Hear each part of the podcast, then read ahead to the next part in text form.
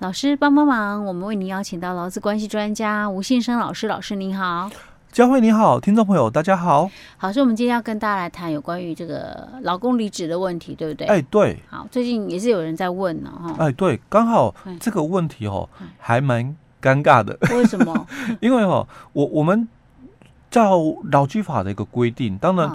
劳工他要离职，他要预告。哦，所以我们劳基法的这个十六条哦，嗯、他有谈到了，就是说这个离职预告的一个期间，嗯。啊、哦，那我们在十五条我们有规定哦，就是说你是不定期的劳工，那你要离职，嗯、那你就要依照十六条的规定来预告雇主。啊、所以我们都清楚的，就是说，假如我工作的这个年资哦在三个月以上，嗯、那未满一年，我我就要在十天前预告哦。那如果这个一年以上，那这个未满这个三年哦，就要二十天前预告哦。那这个三年以上，那就三十天前的一个预告喽哦。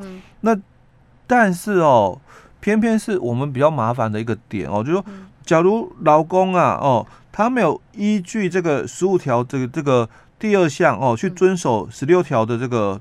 第一项的预告的话哦，嗯、基本上对老公哦没有处罚，哎，欸、对，劳基法没没处罚他哦。嗯、好，那我现在先问一个问题哦，嗯、就是这个员工他也照规定预告了、嗯、哦，所以他他觉得哦，我现在假假设啊哦，嗯、我一月一号到职的，嗯，哦，那我十二月三十一号刚好哦，就是满一年啊、哦，那他。他也就好，我可能就是十二月底哦，嗯、他也想说我要走哦，嗯、所以他就说，那我现在哦哦，我十二月哦这个二十一号好了、嗯、哦，我来提了啊，那、嗯、因为我现在提哦，嗯，所以我还没满一年，我现在提，嗯、那我说十天后我要离职。是，哦，但是因为刚好他十天后哦，他满一年、欸、是满一年的，所以他到底应该是那个十天前还是二十天前来预告人家？他要做到，可是他当下那个时间还没满呢、啊，对呀、啊，对对，他、啊、这个也有问，这个也是问题哦。因为我我现在预告哈，我我我要十天前，因为我还没满一年，对，所以我预告了哦。但是我我预告完之后，因为其实他就想做到一年走嘛，哦，所以他他这个。预告，他就说：“那我应该是十二月的二十一号，我来讲就够了吧？嗯、因为我还没满一年。”对啊，我那当下我还没满、啊。哎、欸，我当下还没满，可是我离职日是满的。嗯，那真的很尴尬哎。可是问题这个有这么严重吗？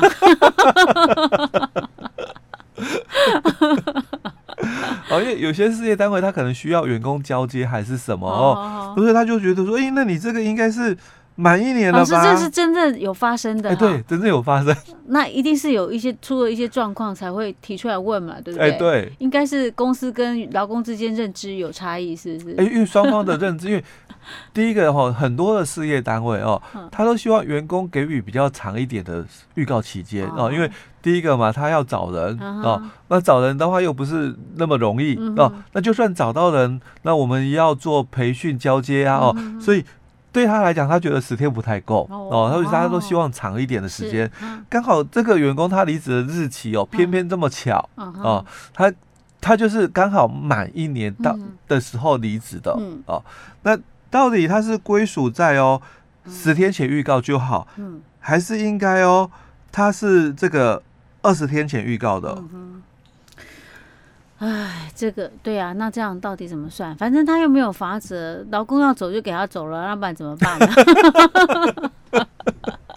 哦，可是说到这个法则，我就要另外谈一个故事了哦。好，那我们之前节目里面也有分享过，哦就我们在电视啊，我们也看过，就是说在一百零四年底零一百零五年的时候哦，刚好我们有一个劳资争议上了新闻哦，就是我们的这个。复兴航空，嗯。哦，那他们当初因为飞机掉了两架下来哦，所以他们很多的这些空姐，嗯，就讲说我不做了，嗯，因为我我怕，所以我不敢飞，所以他们都要毁约离职哦。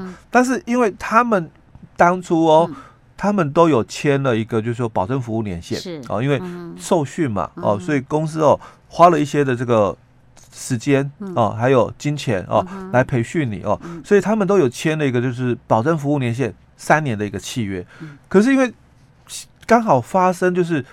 连续两架飞机掉下，间隔没多久哦，嗯、是很多的这个空服员哦，这个女空姐，嗯、他们就讲了，那我不敢飞啦，这么危险，我不想做了，违约。嗯，可是违约要赔钱三十万。嗯。哼，那那这个问题就产生了哦。嗯、那当初这个案子哦，大概一审二审哦，后来都确定了，嗯，就是空姐败诉。嗯，哦，因为一审就讲了，你没有这个。理由的话算违约嘛？嗯、那你要有十四条的一个事由哦，嗯、才能够就是说呃不算违约是哦。啊，刚好那个那个时间点一审败诉之后，嗯、我们的一百零五年新的法规出来了、嗯、哦，所以它有十五条之一就是就是最低服务年限的一个新的一个规范哦。嗯、所以我们又在媒体看到，就是说、嗯、那这个空姐又的一个律师又出了新招，说那你们有没有对我们做培训啊？嗯、哦，那。这个公司就讲有啊，我们有做培训啊，哦，那他又讲说哪有培训的费用？那个飞机就是你们的飞机，那没有场地费哦。那那个讲师就是你们公司的资深的那个空姐，那也没有讲师费，根本没有什么训练的费用哦，所以不应该约定最低服务年限啊。那那个。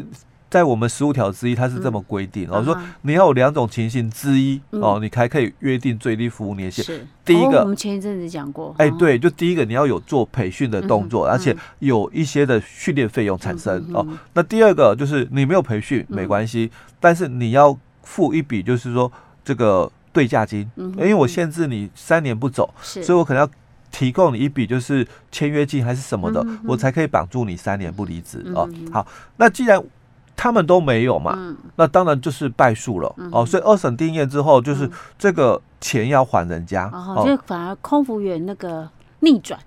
哎、欸，空服员败诉，一审二审都败诉了。对，哎哎、不是后来逆转？哎、欸，没有没有，都都败诉，都败诉。哎、欸，对，所以三十万要赔了、嗯、哦，因为违约嘛，就要赔三十万、嗯、哦。所以他们是主张就是说。这个民法二五一二五二就请求法官酌减哦，不要罚我那么多钱呐、啊。嗯、我们那个三年没有履行要罚三十万，嗯、可是我们至少啊，我们也履行了两年。对啊，一年或两年、啊。对，我们服务了两年，所以可不可以只罚三分之一十万块？哦，法法官后来也接受，嗯、所以就。违约金的部分罚十万哦，可是因为你服务两年喽，那你要离职的话，是按照我们刚刚讲的十五条、十六条的规定的话，那你应该是要在二十天前预告。嗯，可是他们没有预告，是哦。但是我们刚刚也讲了，劳基法没有处罚。嗯，哦，可是公司有定处罚条款。哦，他们公司有定。哎，对他们公司有定处罚条款，所以又被多罚了一万多块。因为你二十天前的这个预告没有做啊，所以又罚了这个预告的违约。是，那老师，那刚刚这个刚刚好那个一年的，可是他又提出预告时间是还没有满一年，那到底要怎么算呢？哎，对，所以基本上哦，我我们这个离职日哦，哦，我们讲说我要预我要离职嘛，所以我要预告，所以我们是以离职日去往前推的，嗯。推那个预告期的，是，所以不是说我现在提出来，然后我现在这个还没有满一年哦，所以我只要十天前预告。哦，我们是以离职日来看的。他那他这个例子的话，应该是算满一年。哎，对，那他就要二十天前预告人家。OK OK，好吧，那还是大家注意一下哈，因为虽然说那个劳动法里面没有罚劳工了，但是怕那个公司有规定，公司有规定哦，就会不一样哦。那另外一个是。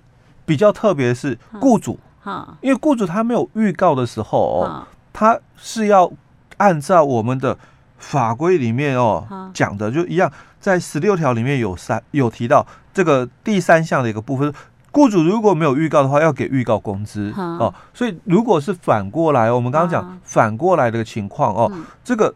十二月二十一号，嗯，哦、啊，是公司提的啊，那你就做到今天就好了，嗯，哦、啊，那因为我要预告你嘛，嗯、所以你现在哦，嗯，还没有满一年，嗯，啊，我只要十天前预告你，但我没有预告你，嗯、我我就给你预告工资，嗯、啊，所以我就给你十天的预告工资，啊，两个就关系就不一样了，哦哦，OK OK。